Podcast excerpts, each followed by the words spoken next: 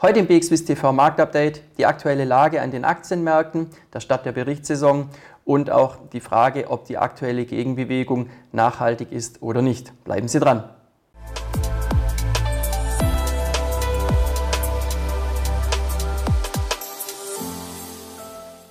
Herzlich willkommen, liebe Anleger, zu einem weiteren Marktupdate hier bei BXWIS TV.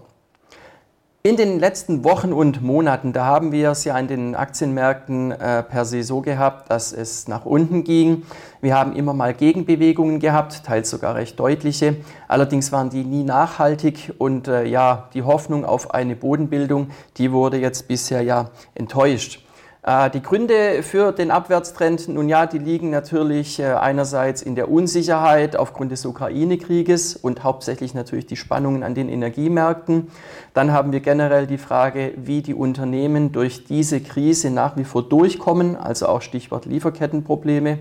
Aber auch hauptsächlich eben äh, war es die Aussicht oder tatsächlich ja die restriktive Zinspolitik der Notenbanken, die sich hier stark ja auf die Kurse ausgewirkt hat.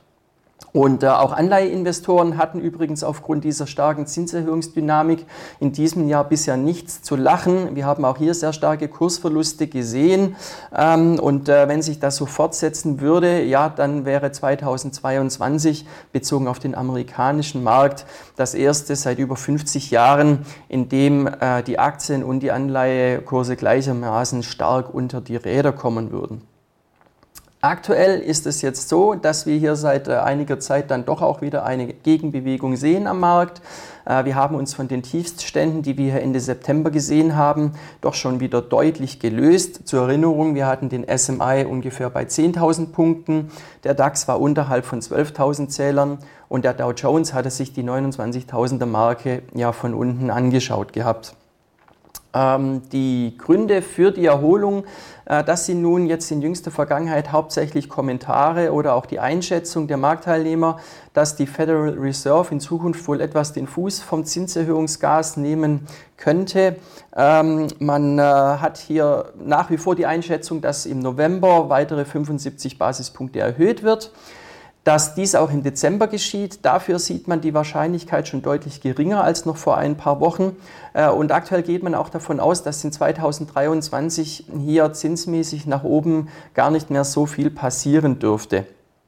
Ähm, für die EZB, die jetzt diese Woche am Donnerstag mit dem Zinsentscheid kommt, da gilt das äh, noch nicht. Ähm, hier ist es so, dass die Marktteilnehmer keine Überraschung erwarten, sondern eben eine Erhöhung um 75 Basispunkte.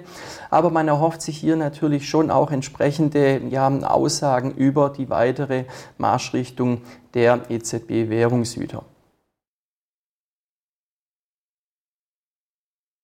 Die große Frage aktuell nun eben bei den Marktteilnehmern, die ist, ja, ist die Kurserholung nachhaltig oder nicht? Aktuell, da gibt es so ein paar Dinge, die, die darauf hindeuten könnten, äh, dass, es, dass dies der Fall sein könnte. Zum einen ist die bisherige, ja, bloße Rezessionsangst, ja, an die hat man sich nun ein bisschen gewöhnt, beziehungsweise man sieht ja auch schon, dass die Rezession in gewisser Weise schon da ist oder auch kommen wird.